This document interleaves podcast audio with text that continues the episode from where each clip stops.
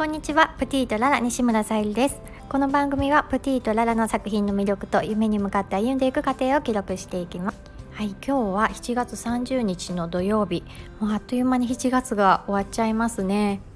ちょっとこのなかなかの暑さとちょっと前のなんだろうあの豪雨とかの雨の湿気とかでちょっと体調も乱れがちだったんですけども昨日も何回夜中起きたかな？クーラーつけたり消したり を繰り返していまいちねちょっとあのつかめてないんですけれども皆さんは元気にお過ごしでしょうか？ちょっとコロナとかもねまた増えつつあるのでどうかお気をつけてください。お過ごしください。はい今日のテーマは8月誕生石ペリドット。バースカラーのハーバリウムボールペンということでえーと、8月の誕生石のペリドットの天然石を使用したボールペン完成しまして、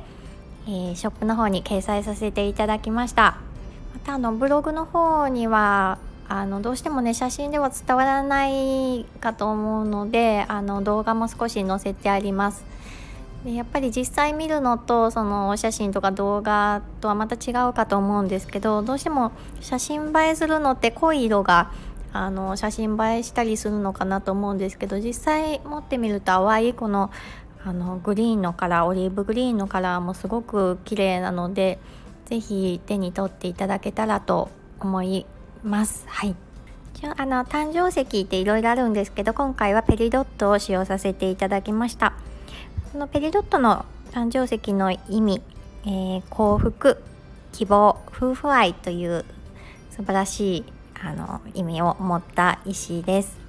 とてもあの綺麗でそのボールペンの中にどうしたらあの偏らず浮遊感出せるかなって考えながら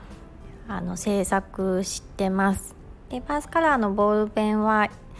えー、以前はあの違う形で販売させてもらってたんですけどもうちょっとなんか、うん、改善できないかなってと思ってあと天然石使ってみたいなっていう思いもあってでねボールペンに入れられるアレンジできる大きさって決まってるのであんまり大きすぎると入らないしというのでなかなかあの改善でき改良できなかったんですけどちょっとねぴったりなものを見つけたのであの制作しました。でやっぱりあの石によってあの価格もちょっと変動するのでそのバースカラーのボールペン